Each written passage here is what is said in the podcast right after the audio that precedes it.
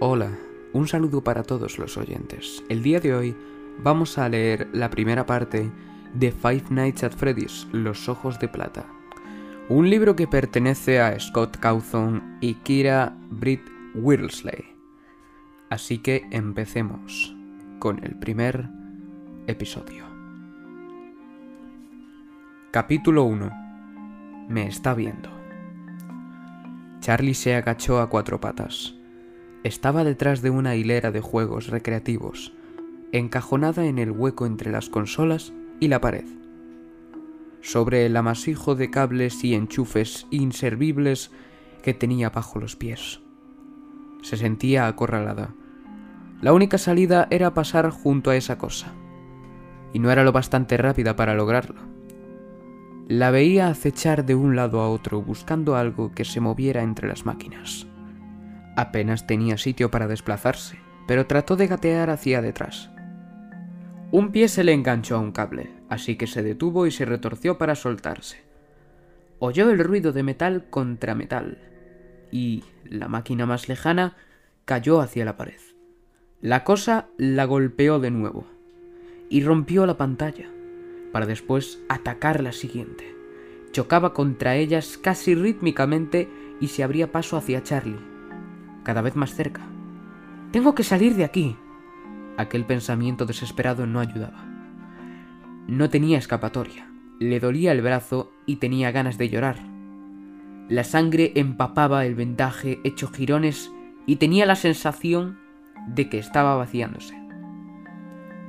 La máquina que tenía apenas un par de metros chocó contra la pared y Charlie se estremeció. Se estaba acercando.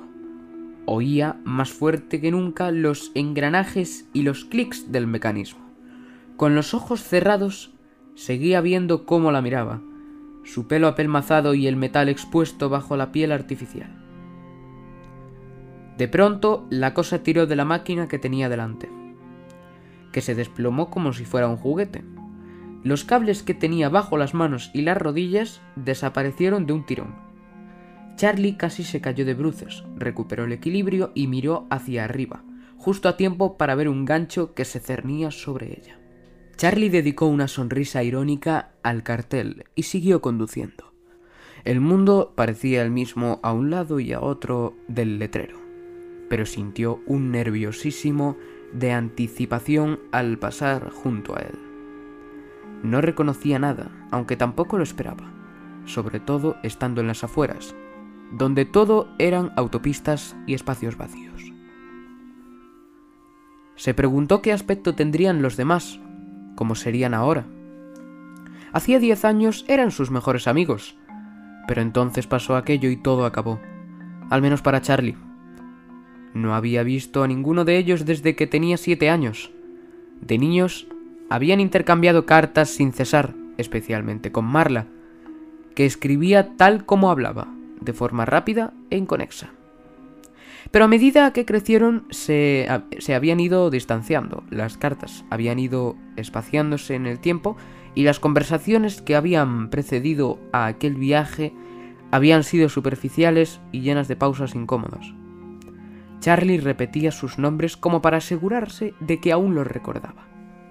Marla, Jessica, Lamar, Carlton, John y Michael. En realidad, Michael era el motivo del viaje. Habían pasado diez años desde su muerte, diez años desde que aquello sucedió.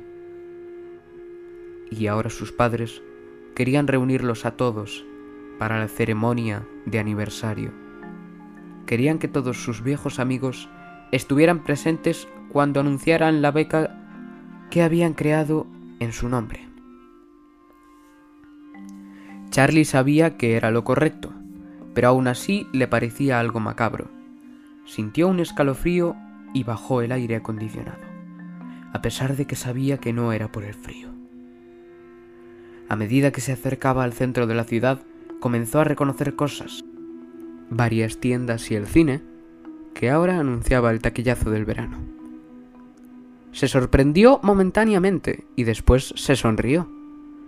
¿Qué esperabas? Que todo siguiera como antes.